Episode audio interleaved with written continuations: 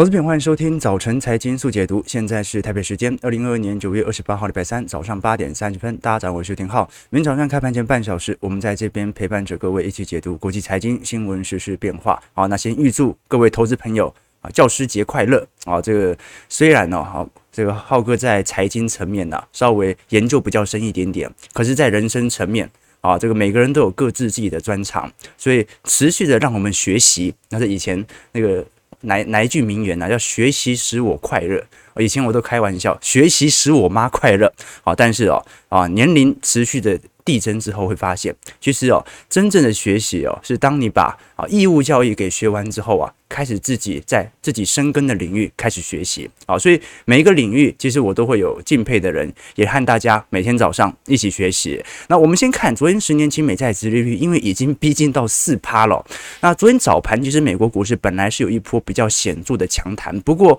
啊盘中以后哦卖压就再度涌现了。我们看到这一次油价虽然摆脱了九个月以来的新低，能源股开始做了适度的反弹，但是在昨天道琼的拉抬底下，仍然不是特别的明显哦，道琼收回了接近一百二十点，持续在熊市当中。纳指小收红了零点二五 percent，费半呢则是涨幅超过一个 percent，标普百指数小跌零点二一 percent，也是创了二零二零年十二月以来的新低。好，所以昨天美国股市其实从标普和道琼等权值股的角度来看，仍然处于一个相对显著的熊市格局。只是我们观察到整个二二年呐、我们现在到现在大概一百八十四个交易日左右哦，总。跌幅今年以来，标普五百跌了两成三，好，所以如果是从历年的跌幅，我们以单一年度来看的话，哦，在历史层面来看，只有三次跌幅是比今年的前一百八十四个交易日跌幅还要来得重，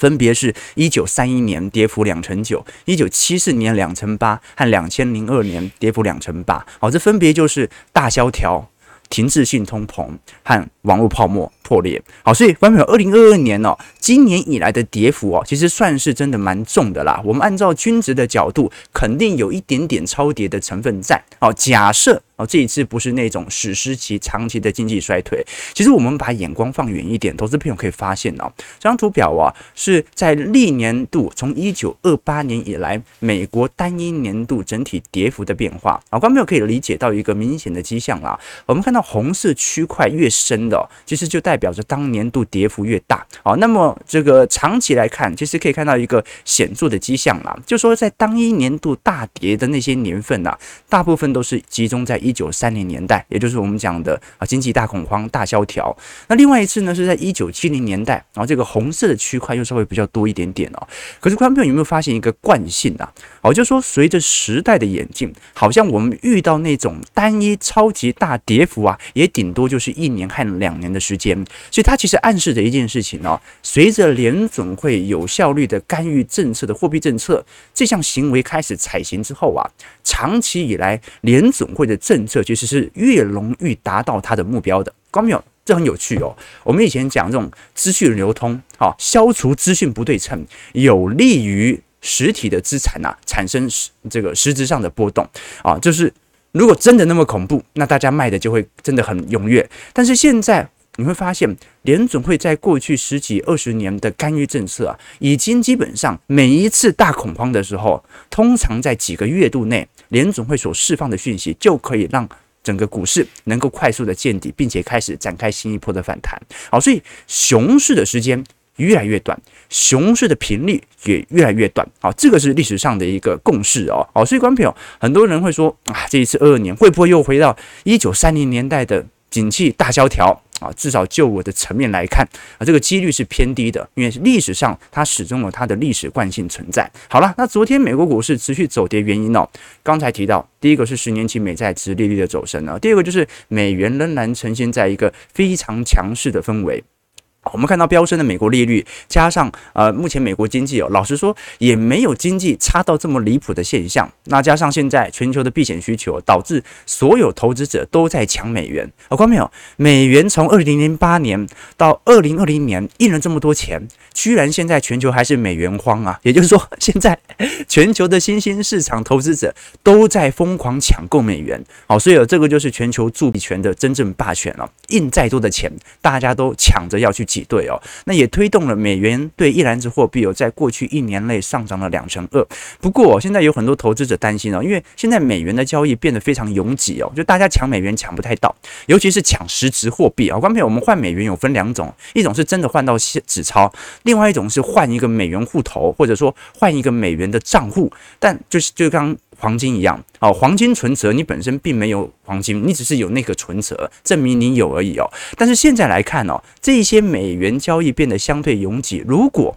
现在有任何那种政策上的释放或转弯，导致美元的投资者开始出清的话，那很有可能是一次性平仓哦，美元就可能会产生突然的逆转哦。我们现在哦，随着美元的升值格局哦，来到一个相对波段的高点呢，要仔细去思考一下，其实美元在过去一段时间哦，当它开始正式进入急升之后。其实随后的下跌幅度也蛮显著的哦。我们看到美元指数当时在二零零九年和二零一五年哦，均在一年内上涨超过两成，随后两个月哦，分别下跌了七点七趴和六点七趴哦，所以很有可能在一个明显的升息格局的尾半段之后啊，当市场已经意识到通膨的下行成为必然的趋势，不可扭转之后。这个时候，当市场开始预测联准会的货币政策可能即将到头，甚至即将降息，这个时候美元的崩跌反而速度会稍微比较快一点点哦。啊，虽然美国的利率现在比其他的经济体还要高非常多啊，包括像欧洲央行、英国央行其实也在加息，但是呃，这些货币的提升能力、吸引能力似乎还不是美国这么高。但是我们把尾半段过去历年的美元的大幅度的呃水平的。绩效上升来进行回测，投资朋友会发现哦，啊，现在我们进行回测，上一次哦。美元大幅度回流，形成全球货币紧缩，是大概是二零一四、二零一五年的时候，好，当时很顺势的就引发了后续的上证股灾，而美元指数啊就开始产生新一轮的崩跌段。在上一次呢，就是二零一一年到二零一二年的欧债危机，也是美元开始急速的紧缩，欧洲债务本身开始爆发，结果美元又开始产生相对显著的回档。再上一次就是二零零八年了，再上一次是二零零五年的房市的短期泡沫，那再上一次就是两千。千年的网络泡沫，所以观众朋友完全可以理解到，其实美元的大幅度的呃利率水平的上升，其实它会导致新兴市场出现部分的债务违约，或者一些局部性的区域性问题。那通常在这些问题真正开始发酵之后啊，美元的转贬速度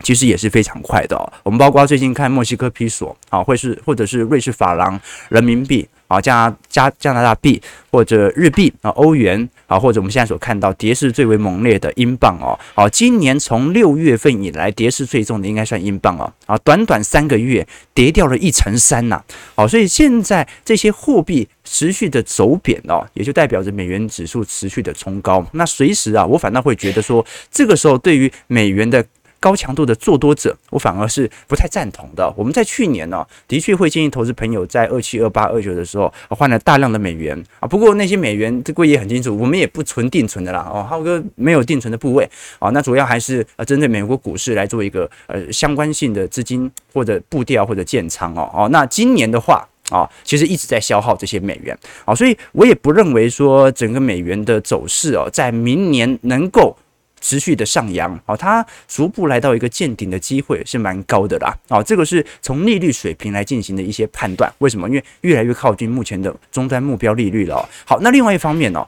我们看到随着美元的走强，现在在整体通膨的问题已经开始产生一天比较显著的压制力度了。我们从美国七月份的房价来做观察，其实七月份到八月份房价是持续的冷却的，而且增速降幅是史上最大。我们看到虽然这这个全美房价，二零二一年七月份哦，还上涨了十五个 percent 哦，啊，但现在已经有非常显著的下滑的现象，不管是预售物价格还是成屋价格，其实都有慢慢的下滑。那如果我们观察另外一项对于 CPI 的贡献比较高的，其实是房租价格，啊，这个还是有区分的啦。啊，通常全球在记录 CPI 的同时哦，啊，记录房租。才是主要居住类别的 CPI 权重，房价反而不是。那我们现在关注的是房租，诶、欸，也跌了。呃，虽然我们看到目前美国劳工处所公布的住房成本还在上升，啊，但是现在房租价格在七月份到八月份有比较显著见顶下滑的迹象。当然，我们无法确定哦，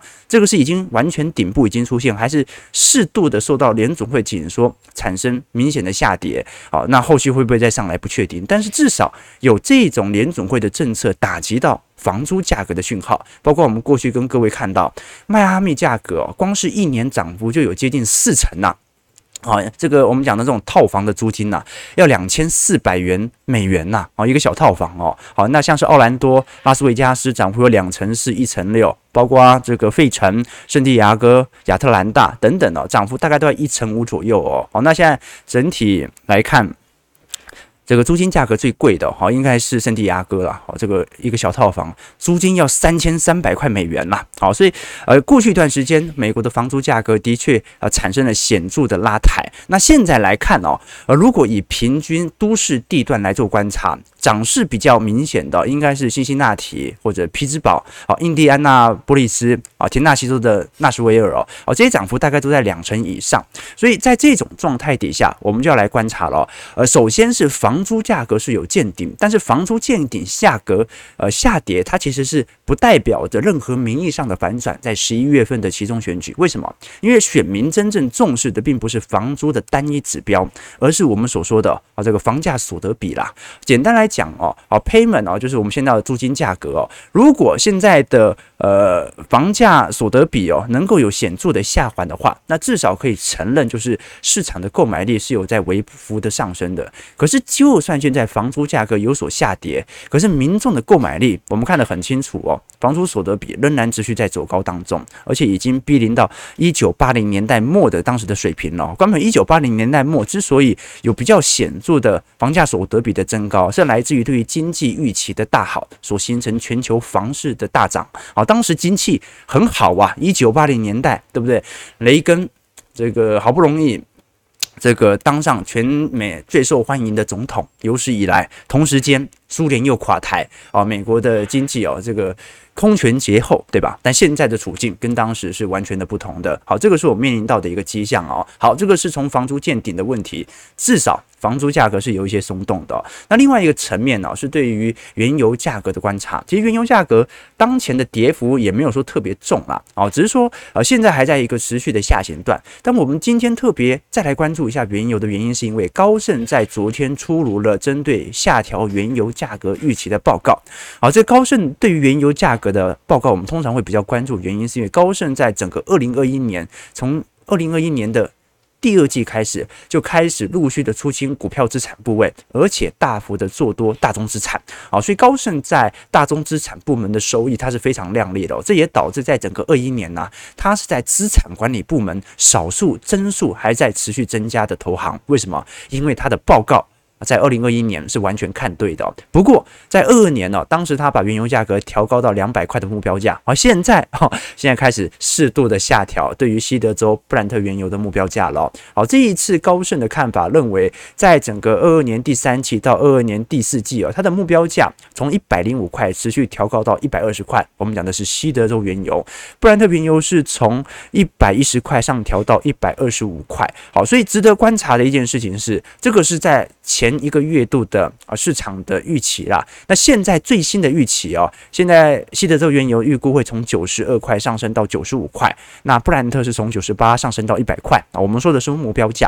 也就是说到目前为止，高盛仍然认为通膨随时都有再起的可能性，原因就是哦。我们看到短期内，不管是比较具有粘性的工资或者房租价格，它只是短期内联总会的紧缩做政策所形成的这种卖压。只要联总会没有抱持着这种高强度的紧缩政策，只要联总会稍微在乎一下经济。原油价格一下就飞起来了，好，这个是高盛从供需层面所做到的一些观察。那当然哦，现在市场上更为聚焦的不只是利率水平，因为利率的目标利率现在已经反映到整个市场当中，已经有点 price in 哦。但大家更关注的是利率水平在高位区间保持越久，对于经济所产生的伤害。我们看到整个标普五百指数哦，哦，其实不管是从技术指标。来看，都已经有非常严重超卖的现象。那包括全球指数哦，我们以全球市值来看的话，也在一个显著的下行格局。那值得观察的是，我们按照目前这个全美包括彭博社等机构所做的一些回测报告哦，现在 Ned Davis Research 统计全球衰退概率的模型显示哦，现在衰退几率从市场共识来看是百分之九十八。当然了。啊，这个全球衰退的几率哦，它所采取的权重不一样。简单来说哦，只要这一次投资朋友把失业水平算入到经济衰退当中哦，那衰退至少要等到二零二四年。为什么？啊，因为现在失业率三点七趴啊，这个劳工职缺数有一千万个，美国人口失业人口数是五百万个，所以你要把这个。五五百万人的失业人口全部丢去工作，都还剩下大概有五百多万个职缺没人做，所以除非你要让这些职缺全部取消，那就算要取消，他预估都要花一年以上的时间。好，所以哦，这个现在全球在针对全球经济进入衰退哦，它一高不高啊？基本上就取决于他把失业率所看的权重大还是小。好，他把失业率看得小的，好，认为是股价层面、景气订单层面比较大的，那衰退几率就高。那如果是以失业率在一个非常大权重的衰退模型来进行预估，那这个时候啊，这个衰退几率就会稍微下降一点点啊，这个是市场上比较显著的看法和变化。好，我们先马上来看一下整个全球股市的表现，先看一下道琼，道琼工业指数。下跌一百二十五点，零点四三 percent，是在两万九千一百三十四点。标普百指数下跌七点七五点，零点二一 percent，收在三千六百四十七点。那科技股反而是有适度的反弹的，纳指上涨二十六点，零点二五 percent，是在一万零八百二十九点。费半上涨二十四点，一点零四 percent，收在两千三百九十八点。啊，陆续都还在一个底部区间啦。哦，那如果短期内站得回来，也许可以把它当成一个假跌破啊。不过至少整个市场上的情绪肯定没这么乐观。反而是昨天道琼的一些必须消费类股或者一些零售商哦，跌幅算是蛮重的。麦当劳昨天跌了二点九趴，宝桥跌了二点七五 percent，可口可乐跌了二点五七 percent，Salesforce 反而小涨了一点七六。那昨天台积电 ADR 上涨零点零三 percent 啊，哦，所以对于台北股市今天看起来就是量缩，看一下筹码之间的交易喽。那另外一项我们值得观察的是，当美元飙升冲击所有风险资产的时候哦，昨天啊，很久不见的木头姐。Casey Wood，再度发表了言论哦，我们都很清楚了，因为 Casey Wood 哦，最近比较大的新闻哦，其实不太好哦，是他 这个卸任两党方舟 ETF 投资组合经理的身份哦。不过昨天他仍然哦，在推特上发表谈话，认为哦，现在美元走强对于全球其他地区是毁灭性的，反过来反而会打击美国的竞争力和经济活动，因为全球的经济体系毕竟是挂钩的，最终。好，K.C. Wood 认为哦，在明年上半年，联总会就会转向其他限制性的货币政策，也就是避免美国高紧缩力度对于全球经济所产生的伤害。好，美国当然他会做适度的财富收割，可是我们要理解哦，美国绝对不是希望所有他的盟友全部死光，把他们的钱财全部消耗殆尽。韭菜要割了一点，让它继续长。哦，你韭菜如果连土都把它给挖起来。哦，那韭菜就真的无法活了，对吧？好，所以呃，反正 Casey Wood 认为货币政策的转向啊，基本上迟早会出现。其实我们也可以理解他啦。哦，Casey Wood 因为最近这个刚卸任两党 ETF 投资组合经理的身份哦，哦，被视为是对自己的投资组合来进行负责任，进行人事调整哦，或者是公司内部有一些内斗也不一定。好，但至少可以承认一点是。ARKK 在过去整年的绩效哦，老实说真的不是太亮丽。我们来看一下图表，这张图表的深蓝色线哦是 ARKK 从二零二零年初以来的实体绩效。那么这个指从上到下的其他线啊，SOX 哦是费城半导体指数，IXIC 是纳指综合，然后接下来就是波克夏 A 股，然后是台北股市和标普五百指数哦。那我们看得很清楚啦，其实从二零二零年以来。ARKK 曾经有非常亮丽的绩效，甚至绩效来到两百个 percent 哦，也就是在二零二零年你投入一块钱，你在二零二一年年初的时候。你就有两百块了，好，那你有一万就变两百万了。但是哦，随之而来，在二一年的中小型股的持续下杀，ARKK 反而现在比二零二零年初的基期啊还要跌了两成五哦。然后这个是从短期角度来看，可是我们把尺度拉长一点，我们把二零一五年 ARKK 挂牌之后啊所产生的绩效，其实到目前为止，至少它的表现哦哦还比标普和台北股市好一点点啊，当然啦，啊，这个台北股市有配息啊，可能还要把还原息值加上啊。但是可以承认的一件事情是，以长尺度来看的话，它甚至从一五年以来的报酬曾经到达六百四十个 percent 哦，这是十分亮丽的表现。所以我们可以理解一件事情啦。啊，啊这个 Cathie Wood 哦，人生就是如此啦。他的基金组合的确有让人佩服的绩效，但事实证明，大多数我们所看到远远高于市场报酬的这种超额报酬，它都是一个周期现象。你在多头赚得多，空头就会赔得多，这个时候承受的压力也会大。那到头来，你能不能承受这种压力，都是一个问题，对吧？所以我们才会说，我们在投资市场哦，是先求活下来，像巴菲特一样活得久，再来慢慢一点一点的。扩大自己的绩效，但刚才也说了嘛，哦，人生如周期，其实我觉得投资组合也是哦，ARKK 它是高度动能型的 ETF，很有可能一旦牛市回归之后啊，它能够给予的绩效又再度的远远超越其他指数，人生也是如此啊。也许 Cathie Wood 现在很难过，但他只要坚持能够活在这个市场上，随时他呢都能够拿回女股神的称号，对不对？啊，这让我想到啊，这个浩哥刚出社会的时候啊。拿到股票研究员的 offer 哦，那个时候大学四年级而已哦，只上四天班，薪水不多，那三万出哦，但很努力啊，上进男青年，对不对？那当时带领我的，就像那 Cathie Wood 这样，就有点像 Cathie Wood 一样的一位女主管，就是她有非常明显的投资专才哦，对于市场十分敏感。不过这个女主管该怎么说呢？就是年纪比较大。啊，具体年龄我不知道，但至少有五十哦，那也很严厉，很 tough，对下属很严格，常常哦就被他纠正到头昏呐。啊，其实后来他离开，我很久没有见到他了。但最近哦，这新闻上不是有蛮多这个 Coco 姐的新闻嘛？哎，我看那个神态是有一点像，我是说那个工作的犀利感哈，不是说骂人像他。百乐伟，我最近跟我父亲聊才知道，哎，Coco 姐是他年轻时候报社的上司诶。啊，所以因为我爸以前联合报啊写这个写稿的记者哦，好，那个时候周玉蔻是他上司啊，所以我爸就跟我分享啊，每个男人的一生当中啊，都会有一个让你又爱又恨的女主管啊，帮你登大人啊，我是说工作上的登大人啊，这不是重点哦，啊，我要讲的事情是哦，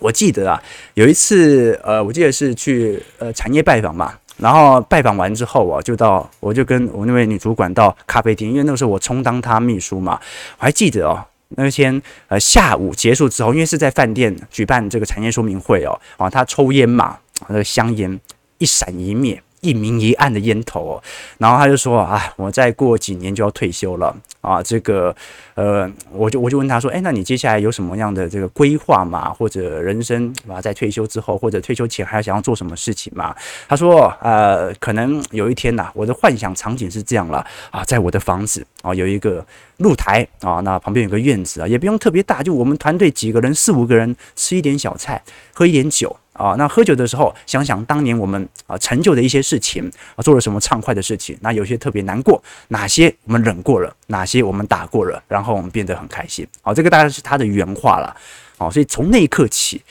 我就知道我的女上司想泡我啊，不是不是啊，开玩笑哈。从那一刻起，我就知道，其实我真的在他身上学到很多。但他后来很快就离职了，听说是办公室政治还是怎么样啊？那他站的主管的位置也很长一段时间了。他也遇到自己的下行周期了，哦，反倒是哦，从他离开之后，我就开始做自媒体啊，写报刊，开启新篇章啊。但我想跟各位投资朋友分享的，就人生就是这样，你会有低潮，也会有高潮的时候，重点在于周期是一定会存在的。当你低潮时，股市不好的时候，你也不要太悲伤。均值回归是迟早的事情。当你人生高潮时，好意气风发，你也不要太得意，因为按照均值回归理论哦，按照周期的角度哦，你随时都会回档的啦。好，所以我们作为周期投资者哦，不只是投资要有投周期思维，人生更要有这种周期思维啊。所以大家可能最近很低潮，但是没关系啊，每天收听我们直播，再加上我们财经号角的会员系统，让浩哥帮你包潮啊。而这句话听起来怪怪的，让我和小编。帮助各位一起往高潮之路前进，好不好？哦，所以大家可以多多啊参加我们这个 YouTube 有一个请小编喝咖啡的方案哦。哦，我们这边在 YouTube 所有的收益归小编啊。那财经号角会员的这个方案呢，一半归我，一半归小编，好不好？所以我们大家啊一起前进。我现在市场情绪不好，但是你们能不能意识到它是一个必然的周期现象，而不是一个中长期的表现呢？就看你用什么样的尺度来思考当下的点位了。好，我们马上来看一下台北股市的变化。这个台股哦，昨天三大法人卖了四十七亿，收在一万三千八百二十六点哦，量缩小涨了四十八点。不过外资昨天是持续进行卖超哦，但是投信反而持续买超。我们的台北股市哦，已经连续了两天破底了，包括昨天景气信号灯公布啊，又下降到二十三分了。这一次国发会我们看到哦，因为只要是绿灯，基本上都还表明的景气仍然不处于极差的水平，也就是说。啊，现在国安基金或者金管会说的基本面尚可啊，的确从景气信号灯层面来看，它是尚可的。可是我们过去也很清楚了，好，按照过去的历年的均值回归，台北股市想要回归哦，至少要来到十六到九分呐，也就是我们讲的蓝灯哦，甚至要来到黄蓝灯啊，也就是有一点。这个景气疲惫的迹象在，可是我们已经看得很清楚了，这一波的景气的下行周期其实速度蛮快的。可是按照过去的历史周期哦，你说它到了完全的低原值吗？好像也还没有到哦。所以我们有几种角度来思考，一种是用周期的角度来思考现在的景气。坏不坏？那如果还没坏到那个地步，是买股票的原因吗？还是按照均值的角度，你要坏到那个地步，才该进行相对性啊比较大型的建仓？这个是值得大家多做一些思考和借鉴的。其实昨天我们看到韩国九月份的预期通膨率哦，已经连续两个月下滑了，就代表着其实韩国内部的升息力度已经对于韩元的贬值有稍微趋缓的现象。所以今年我们从第三季以来卖压最重的其实是台北股市的表现。我们看到韩元。过去几次的大幅贬值力度哦，啊，分别是九七年、两千年网络泡沫、零九年金融海啸、二零二零年新冠肺炎以及二零二二年的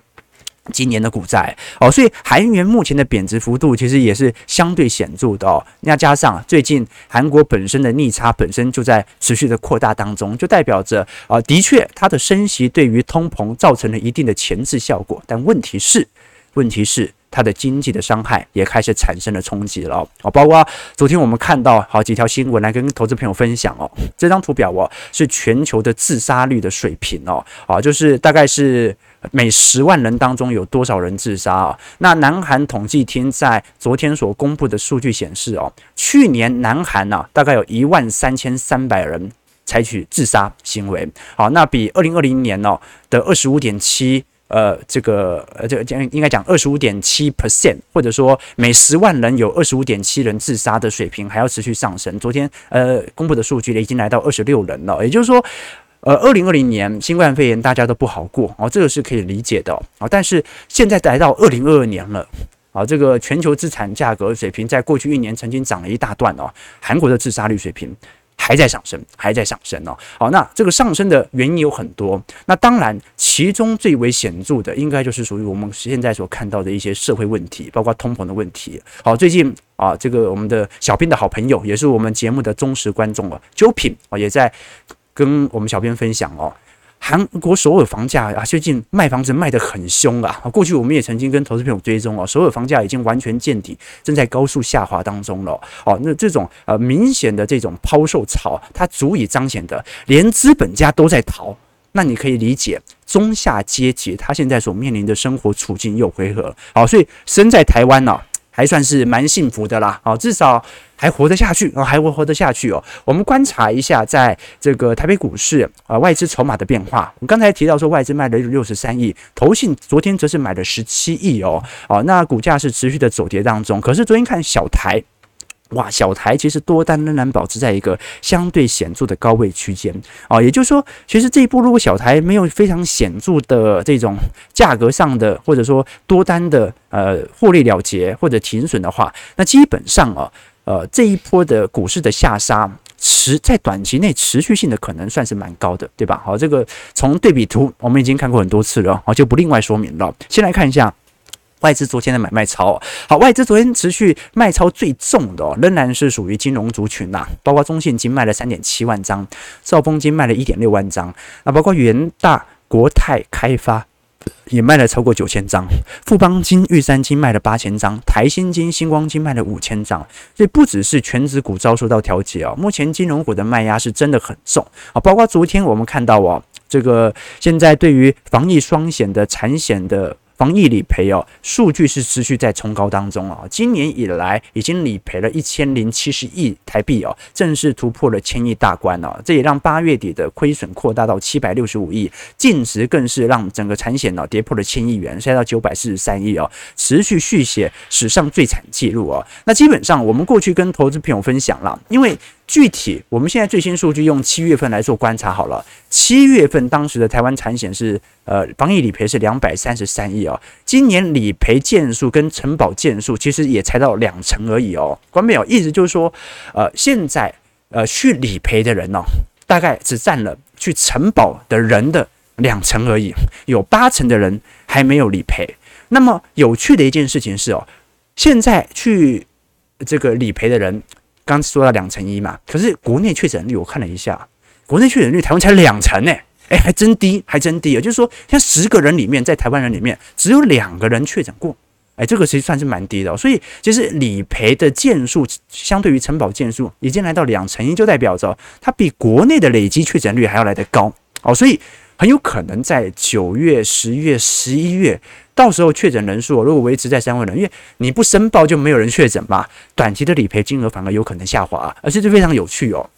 我反倒觉得那个另剩下的八成很瘆人呐，啊，这个现在要感染也不是一件太难的事情，对不对？好，所以但是。啊，这个还是顾好身体优先，对吧？好，所以至少可以承认理赔的冲击可能在下半年会逐步的淡化。好，那其实我们过去也跟各位提到了，好，在呃台湾几大寿险当中哦，其其中的产险的部门哦，我们看到其实富邦、国泰、中信哦，本身在产险所占营收的比例并没有想象中来的大啦。真正受到冲击，也就是比例相对比较高的，其实是属于兆丰哦，因为观众朋友可以理解哦，你看兆丰金，我们把啊上半年法说。这个一 One H 哦，就是上半年的啊整体财报来做表列哦，其实兆丰产险的亏损幅度啊，甚至可以抵消兆丰银的三分之一的获利哦哦，所以兆丰产险或者说我们讲的国泰啊、富邦啊、中信啊，它产险部位可能占不到十分之一，但是兆丰的部分它占的比例其实就是非常高喽。好，在这种状态底下，它就对于兆丰本身所产生的获利侵蚀产生一定程度的影响，而这个是我们实质观察到的一些变化。所以，投资朋友有时候我们观察各部门所产生的冲击，一定要去理解哦。其实每家金控它真的获利来源结构不太一样。啊，所以比如说国泰世华倒了，可能对国泰金股价都不会有太大影响。为什么？这个是营收占比跟国泰人寿比起来小太多了。所以国泰金今年跌什么？跌寿险净值的衰退嘛，哦，那国泰世华一样，它的利差还在扩大。国泰投信啊，甚至 ETF 的发行持续受到散户投资朋友的青睐。好，我们看台北股市开盘下跌三点，是在一三八二二。那我们来观察一下今天整体量能哦，预估就缩到一千五、一千六百亿了。看起来今天外资不玩，那就内资自己在这边聊聊天吧。好，我们看一下投资朋友的几个提问啊。哦，对对对，教师节快乐！OK 啊，这个有投资朋友祝大家教师节快乐。三人行必有我师焉啦！啊，这个虽然在财经领域，也许我有资格来跟各位传授一些我的观察，但是在人生领域啊，大家给我的回馈也是很多的啊。包括我们的几位忠实会员朋友啊，好皮特健啊、金赛啊，哦，这个大饼脸，虽然你每次你没有参加。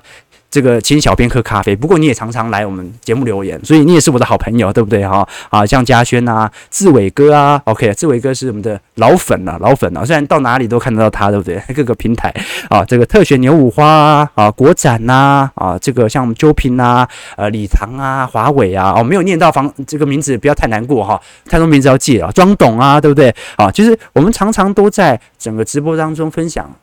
各位对于财经世界的一些观察，有些是主观的啊，那讯息资料是客观的，提供大家多做一些参考。那也很感谢大家一直以来的支持啊啊，还是要继续直播，还是要继续直播。好，只是说我们要持续的啊，往财经财富自由之路来做前进。好了，感谢各位今天的参与。如果喜欢我们节目，记得帮我们订阅、按赞、加分享。我们就明天早上八点半早晨财经速解读再相见。祝各位投资朋友看盘顺利，操盘愉快。